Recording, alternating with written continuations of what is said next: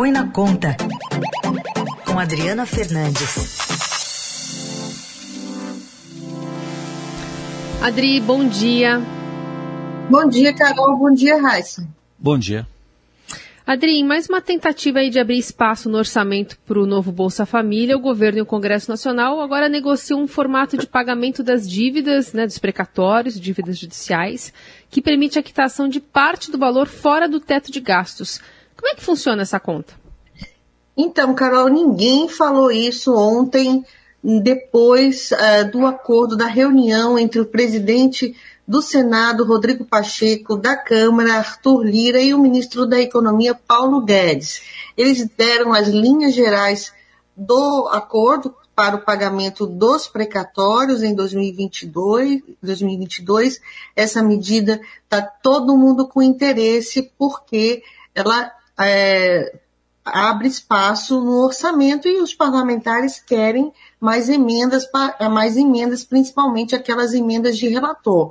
Então, eles anunciaram esse acordo para postergar, pagar em, pagar em 2022 uma, com, com recursos do orçamento com 40 bilhões de reais e o restante seria repassado, quase 50 bilhões, para os anos seguintes. Acontece que no meio dessa negociação tem a possibilidade dos credores, quem tem esses precatórios, né, e é, negociarem com o governo. O governo promete aí pagar com uma série de ativos que ele tem, ou mesmo permitir uma, um, um, é, um desconto de 40%. São várias alternativas, são sete alternativas, mas o pulo do gato que não contou, ou não houve essa é, afirmação, foi de que esse, tudo que for negociado nesse, nessas, com essas alternativas pode sim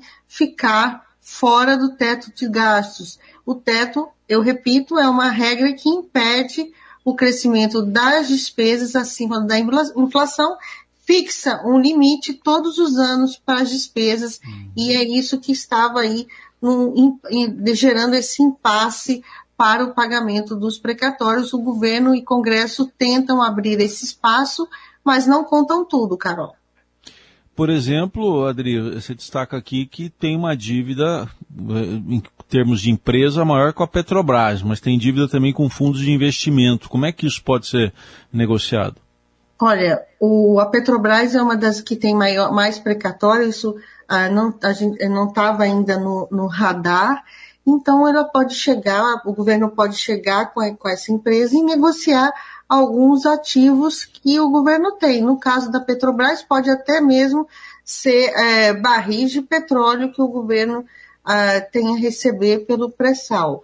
Então, é, é uma negociação muito ampla, se dará é, no, no campo administrativo e o governo vai ter que estar preparado para fazer essas negociações, porque são 50 bilhões de reais que vão que vão estar tá abarcando só em 2022. Então é muito dinheiro, muita negociação, são muitas opções, além da, do desconto de 40% da dívida, parcelamento também pode ser feito, abatimento de débitos que o credor tem com a União, compra de imóveis, ou seja, ele pode receber um imóvel do governo para é, como pagamento, também uma outorga de serviço público, uma concessão, aquisição minoritária de empresas do governo, participação societária.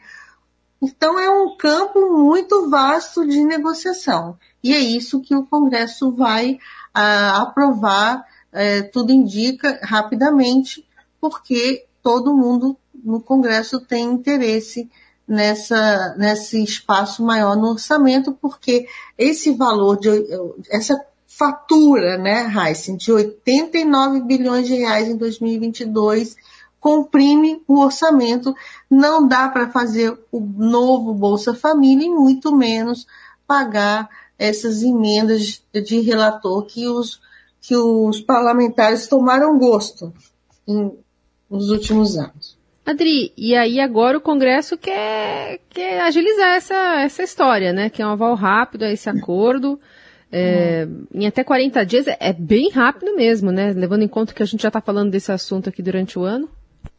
Exatamente. O Congresso, o, os parlament... o presidente Lira, que tem muito interesse na aprovação dessa PEC, é uma proposta de emenda constitucional, vai mexer em vários itens, né? E ela é uma mistura ela faz um mix de tudo que estava sendo discutido. Tira uma parte do teto, é, parcela, que era a proposta inicial do Paulo Guedes, adia o pagamento. Então, assim, ela faz uma, uma salada de propostas. A cúpula do Congresso calcula um período de 30 a 40 dias para concluir a votação da PEC. Vai ser um ritmo mais acelerado. Já tem uma PEC é, que foi enviada pelo ministro Paulo Guedes, pelo governo, né, desenhada pelo ministro Paulo Guedes, essa PEC vai ser aproveitada com modificações para abarcar esse acordo.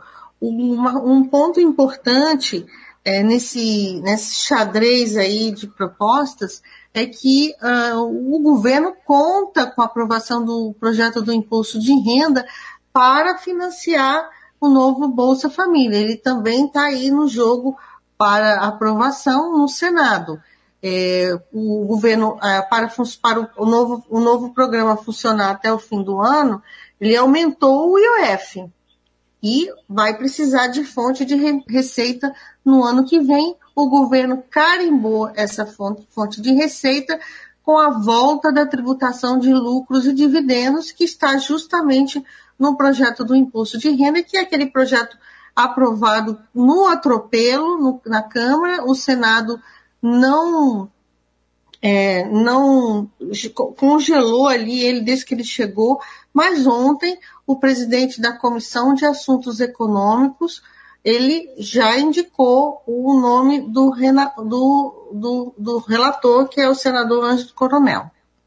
É, só queria ressaltar aqui, viu, para o nosso ouvinte, para poder consultar melhor tudo isso que a Adri está uhum. falando também, que tem a lista completa aqui na, no portal do Estadão desses credores, que me chama a atenção que além da, da, Petrobras, fundos de investimento, tem muita empresa do setor do agronegócio também, né, como credora.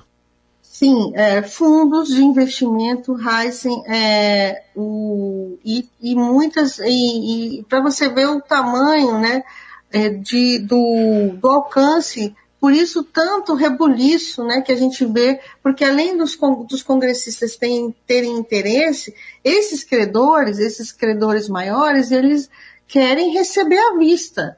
Né? Entre eles, os maiores, os maiores estão os estados. Tem o estado da Bahia, por exemplo, que tem mais de 8 bilhões de reais para receber em 2022. É um dinheiro, é muito dinheiro, e uh, o, Aí você vê o, quanta coisa está em jogo. Nessa lista que o Estadão publica, são 51 credores dos chamados super precatórios, né? Por, que tem que ser pagas em 2022. Então, além da Petrobras, tem a Bemol, FAM Distribuidora de Petróleo, Indústria Verome, Usina Santa Lídia, Adriano Almeto Agrícola, entidades do Sistema S e o Banco Bradesco. Então, são uh, muitos interesses em jogo, Raissa.